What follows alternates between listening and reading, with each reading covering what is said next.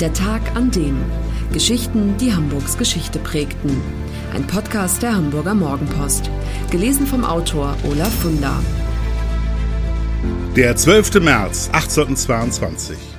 Der Tag, an dem der Zweimaster Gottfried mit den Schätzen des Pharao an Bord in der Elbmündung sank. Irgendwo auf dem Grund der Elbe bei Cuxhaven, wahrscheinlich überdeckt von Unmengen Sand und Schlick, liegen sie. Unvergleichliche Kostbarkeiten aus dem alten Ägypten. Statuen, Altäre, Säulen, Vasen, Büsten, Grabstelen, sogar die Spitze einer Pyramide und ein tonnenschwerer Sarkophag aus rotem Granit. Fast 200 Jahre sind Archäologen und Schatzsucher schon auf der Jagd danach. Es ist der 12. März 1822. Der Orkan, der über der Nordsee tobt, ist einer der schwersten des Jahrhunderts. Britische Chroniken berichten, der Sturm sei so mächtig, dass er das Wasser aus der Themse herausdrückt. Und auf der anderen Seite des Ärmelkanals schlagen die Wellen über die Ufer. Die Küstenlinie und die Elbmündung sind nicht mehr zu identifizieren, alles eine einzige tosende Wasserfläche. Mittendrin der junge Kapitän Jakob Riesbeck, der auf seinem Zweimaster Gottfried 90 Kisten mit einzigartiger ägyptischer Kunst transportiert. Die Preziosen soll er nach Hamburg bringen, damit sie weiter verfrachtet werden können nach Berlin. Doch in der Elbmündung wird das Schiff vom Orkan hin und her geschüttelt wie ein Spielzeug. Die Taue der Ladung lösen sich, der monströse Sarkophag und die Pyramidenspitze durchschlagen die Bordwand. Danach dauert es nur Sekunden, dann hat die Nordsee das Schiff verschluckt. Der Kapitän, sechs Besatzungsmitglieder und ein Passagier kommen ums Leben, nur ein Matrose überlebt. 20 Jahre zuvor hat Kaiser Napoleon Bonaparte durch seinen von Wissenschaftlern begleiteten Ägyptenfeldzug das Interesse der Europäer an dem sagenumwobenen Land der Pharaonen geweckt. Eine regelrechte Ägyptomanie ergreift den Kontinent. Paris und London wetteifern darum, welche Stadt über die beste ägyptologische Sammlung verfügt, denn daraus leitet sich der Anspruch ab, die führende Kulturmetropole Europas zu sein. Da möchte aber in Berlin der preußische König Friedrich Wilhelm III. auch noch ein Wörtchen mitreden und entsendet 1820 eine Expedition an den Nil, die geleitet wird von Johann Heinrich Karl Menou von Minutoli. Der preußische Generalleutnant hat den Auftrag, so viel Schätze wie möglich zu sammeln, als Grundstock für das geplante ägyptische Museum auf der Berliner Museumsinsel. Minutuli ist erfolgreich. Ihm gelingt es als ersten, den Eingang der Pyramide von Saqqara zu finden, in der er Teile einer Mumie entdeckt. Er ist überzeugt, es mit den sterblichen Überresten eines Pharaos zu tun zu haben, ein Irrtum. Mit 110 Kisten voller Preziosen verlässt Minutoli im Juli 1821 den Hafen von Alexandria. Nach 39 Tagen kommt er in Triest an. Von dort schickt er 20 Kisten auf dem Landweg nach Berlin, die ihr Ziel schließlich erreichen. Die übrigen 90 Kisten mit den schweren Gegenständen, den Statuen und dem Sarkophag lässt Minutoli auf die Gottfried verladen. Im Dezember 1821 sticht das Schiff in See. Als Monate später die Nachricht vom Untergang des Zweimasters eintrifft, hält sich Minutoli gerade in Venedig auf. Der 49-Jährige ist verzweifelt, sein Lebenswerk, der Schatz, der ihn weltberühmt gemacht hätte, verloren. Ein kleiner Trost immerhin, der finanzielle Ruin bleibt ihm erspart, denn Minutoli hat die Ladung versichert.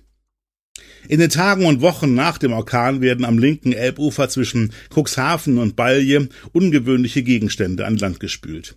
Deichgraf Georg Wilhelm Schmelke, Schultheiß im Dienste des Herzogs von Bremen und Pferden, führt Buch darüber. Da ist von einem Straußenei, von Widderhörnern, mumifizierten Fischen, Korallen, vor allem aber von sieben Sarkophagen mit Mumien die Rede. Die Untoten machen den Fischern an der Elbe Angst, und so vergraben sie die grausigen Fundstücke gleich wieder. Die Versicherungsgesellschaft aber, die Minutoli mit 27.000 Mark entschädigt hat, lässt die Mumien wieder ausgraben. Eine, die Nummer 6, wird entwendet und bleibt verschollen. Um sie schadlos zu halten, veranstaltet die Versicherung am 4. September 1822 beim Makler Johannes Not in der Großen Reichenstraße in Hamburg eine Versteigerung. Die Mumien und andere angeschwemmte Kunstschätze der Gottfried kommen unter den Hammer und werden so in alle Himmelsrichtungen verstreut. Wo sie geblieben sind, keiner weiß es. Bekannt ist nur, dass Johann Wolfgang von Goethe im Besitz einer geflochtenen Mumienlocke aus dem Minutoli-Schatz gewesen sein soll.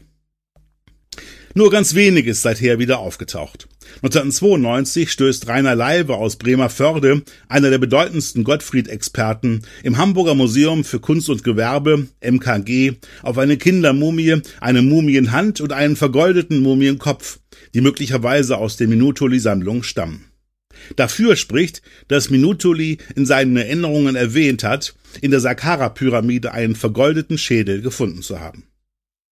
Den hat inzwischen Hamburgs Rechtsmediziner Professor Klaus Püschel wissenschaftlich untersucht. Allerdings kann auch er weder bestätigen noch dementieren, dass er aus der Ladung der Gottfried stammt. Seltsam ist übrigens, dass die Kindermumie inzwischen als verschollen gilt. Sie ist aus dem MKG verschwunden. 2003 wird das Museum für Kunst und Gewerbe erneut zum Fundort, als nämlich die Ägyptologin Renate Germer alte Stoffe fotografiert und dabei in einer Mumienbinde ein Kuvert entdeckt, in dem sich Haare befinden. Auf dem Umschlag steht in Sütterlin geschrieben Haarlocke und Stück der Binde einer weiblichen Mumie, welche der Menu von Minutuli aus Ägypten gebracht, bei Neuhaus an Land getrieben, aus dem dort gestrandeten Schiffe in Freiburg mitgenommen, den 5. April 1822.